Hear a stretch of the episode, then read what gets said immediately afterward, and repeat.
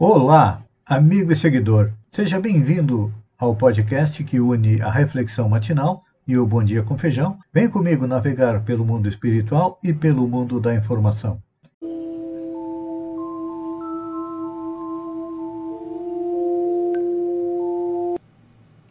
Olá, amigo e seguidor. Seja bem-vindo à nossa live diária da reflexão matinal, onde eu e você vamos em direção ao nosso coração para lá, como jardineiros espirituais, elevar templos às nossas virtudes, fazendo com que elas cresçam, floresçam e frutifiquem, porque são elas que nos alimentam, que nos dão energia para continuar na nossa caminhada com destino à felicidade. Mas, como somos ainda espíritos imperfeitos, nós também temos vícios, defeitos, aos quais, se não pudermos arrancar do nosso coração, como erva daninha, temos que enterrá-los bem fundo, cavando masmorras a eles. Esse é um trabalho lento, que não iniciou nesta encarnação, já tivemos centenas, milhares de encarnações sobre o planeta, desde o início, como diz Allan Kardec na pergunta número 540 do Livro dos Espíritos, desde o átomo até o arcanjo se encadeiam, porque o arcanjo começou como átomo. Então, vamos fazendo esse trabalho. Já estamos acordando, já estamos aí despertando para a vida espiritual tanto que todas as manhãs estamos aqui juntos, procurando compreender o universo que nos cerca, procurando compreender e colocar em prática as leis morais, porque são elas que nos levam à perfeição moral. E Kardec, preocupado com a nossa evolução, questionou os espíritos. Como reconhecer em um homem, em um ser humano, o progresso real que vai levá-lo na hierarquia dos espíritos. É importante a gente lembrar que os espíritos são divididos em três categorias: espíritos imperfeitos, bons espíritos e espíritos puros. Nós ainda estamos na primeira categoria, estamos a caminho de sermos bons espíritos. Então, nós precisamos fazer o quê? Compreender e praticar a lei de Deus e também compreender que a vida continua além da morte, que nós somos um espírito imortal que vem ao planeta, cresce, né, chega como criança, adolescente, idade madura, velhice e retorna novamente à pátria espiritual com toda a experiência adquirida, com todo o bem que realizou. Então, é importante a gente compreender que nós somos composto de matéria. Sim, a matéria é o instrumento pelo qual age o espírito, mas somos um ser espiritual. É que, infelizmente, a gente pensa que, como matéria, a nossa única preocupação deve ser a matéria. Mas você que está conosco aqui, diariamente ou eventualmente na reflexão matinal, já está compreendendo que é um espírito imortal e que precisa arregaçar as mangas e trabalhar no seu aperfeiçoamento. É. Temos que fazer um planejamento para como adquirir é, virtudes como humildade, generosidade, compreensão, tolerância, companheirismo, indulgência, paciência. É, precisamos planejar, porque normalmente o que, que acontece? A gente pede para Deus, ah, me faça mais modesto, mais calmo, mais tranquilo, mais tolerante. Achando que num passe de mágica, como aqueles que têm uma idade semelhante à minha e acompanhavam o seriado Dini, um gênio, ela era um gênio mágico, que com o estalar de dedos fazia com que as coisas acontecessem. A nossa vida imortal não é assim. É uma construção. É. Isso significa que a nossa evolução não vai surgir de improviso, não. Não. Nossas verdadeiras aquisições são o resultado de abnegação, disciplina, quanto aos objetivos que buscamos. É importante nós fazermos uma paradinha aqui para analisar qual é o nosso objetivo na atual existência. Os objetivos materiais são fáceis, não é? Uma casa nova. Agora, durante a pandemia, muita gente reformou, trocou os móveis, teve que ficar mais em casa e compreendeu que a casa, o lar é importante. Durante a pandemia, nós dialogamos um pouco mais com nossa família, com nossos filhos, com os nossos idosos, enfim. Foi uma conquista que precisamos agora manter e consolidar. Por quê? À medida em que a pandemia diminui, é normal que a gente tente voltar aos velhos hábitos de antigamente e aí acaba esquecendo aquele serviço primordial que a pandemia veio prestar à humanidade, que é nos fazer compreender que a vida continua além da matéria quem não lembra? O terror, o medo, lá no início da pandemia, de morrer, de ser contaminado pelo vírus. É. E o que, que aconteceu? Automaticamente nós nos voltamos para Deus. Nunca antes na história da humanidade se percebeu nas redes sociais uma procura de Deus de auxílio da espiritualidade. A pandemia está passando, foram várias ondas, espero que não tenhamos mais uma nova onda, mas infelizmente aqui no nosso extremo sul catarinense ela está crescendo lentamente. Nós achamos que não precisamos mais manter os protocolos de saúde, o distanciamento social, o uso de máscara e aí não sabemos em qual esquina da vida o coronavírus está à nossa espreita. Então, é importante que lembremos que qual é o nosso objetivo. Passada a reforma da casa, como eu disse, durante a pandemia, agora temos que nos lembrar da nossa espiritualidade. Parar e pensar o que, que eu já adquiri de qualidades que são a minha bagagem que eu vou levar quando retornar à pátria espiritual. Pois é. Normalmente a gente só pensa em termos materiais. Ah, preciso trocar o celular, preciso de uma TV maior, porque a tecnologia nos proporciona conforto.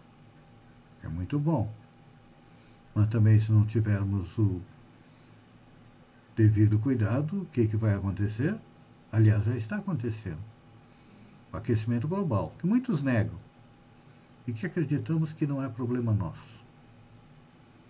Mas também é problema nosso, porque cada um de nós tem que fazer a sua parte, procurar ser um pouco menos consumível, um pouco menos consumidor e nos lembrar que o planeta que nós vamos deixar para trás vai ser utilizado novamente por nós mesmos, porque a reencarnação é um fato no universo é o melhor sinal da bondade de Deus, do amor dele para conosco, porque nos dá tantas oportunidades quantas nós necessitamos para fazer a nossa evolução. Só que, à medida que vamos, não só desrespeitando as leis divinas, mas também as leis da física, poluindo e destruindo, caímos entrando na lei de destruição, que tem um item que fala da destruição abusiva. E aí, cada um de nós vai acertar-se com a nossa consciência e também com a justiça divina. Pense nisso, amigo e seguidor. Enquanto eu agradeço a você por ter estado comigo durante esse minuto, fiquem com Deus e até amanhã, no alvorecer, com mais uma reflexão matinal. Um beijo no coração e até lá, então.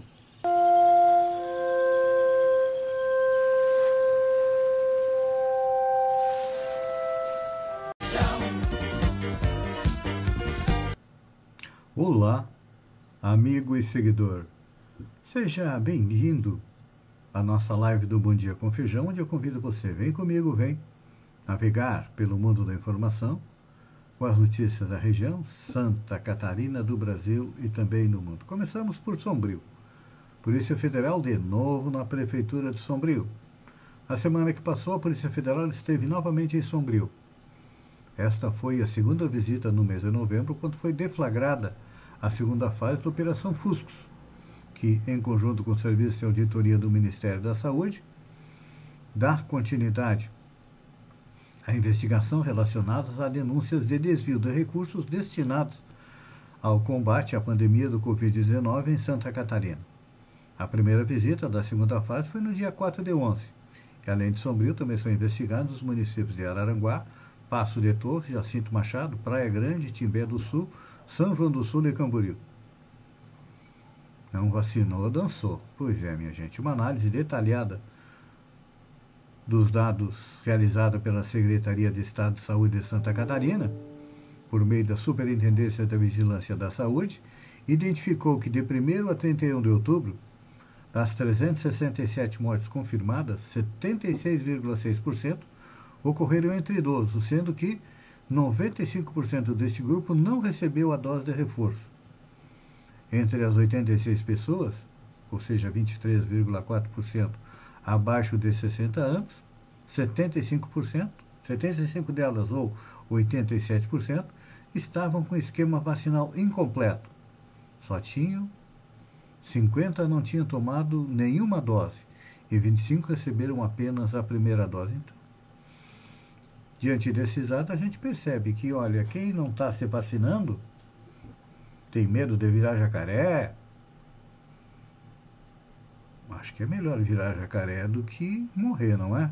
Então, você que ainda não fez a segunda dose, você que está rejeitando a vacina, abre o olho, meu amigo, porque o futuro já está escrito. É ser contaminado, até porque o coronavírus está aumentando aqui é, na nossa região.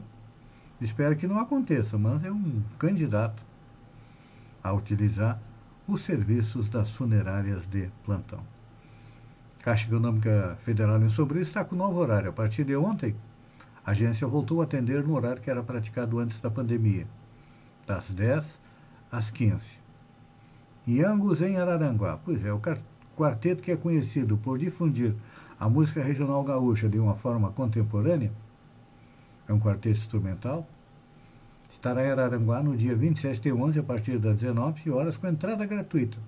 Antes do show, acontecerá no palco central é uma palestra, um workshop sobre instrumentos musicais. E sua importância para a música. Vale a pena assistir, olha. Eles são muito bons. Falando sobre a liberação de máscaras em Santa Catarina, de acordo com o governador Carlos Moisés, caso seja liberado o uso de máscara em locais abertos, ficariam fora das autorizações as regiões do extremo sul catarinense, região carbonífera, Xanxerê e Nordeste. Isso porque nestas regiões a vacinação está abaixo de 65%. E é o caso de Sombrio, né? que tem o menor índice de vacinação da região, com 51,52% da população é, que já tomou a segunda dose. Segundo o dado do vacinômetro é de ontem. Olha só, manter festa de Natal com pessoas feridas foi um grande erro da prefeitura de Joinville. Pois é. Deveria ter, no momento em que caiu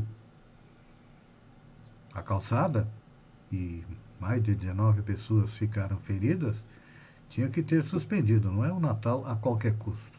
Ainda bem que ninguém morreu. É claro que Instituto Geral de Perícias começou a análise para ver o que, que aconteceu, qual a causa. Falta de manutenção, problemas na construção. Quem vê a foto de antes do desabamento já percebe que o local estava com problemas. E olha só. Tribunal de Justiça abre processo administrativo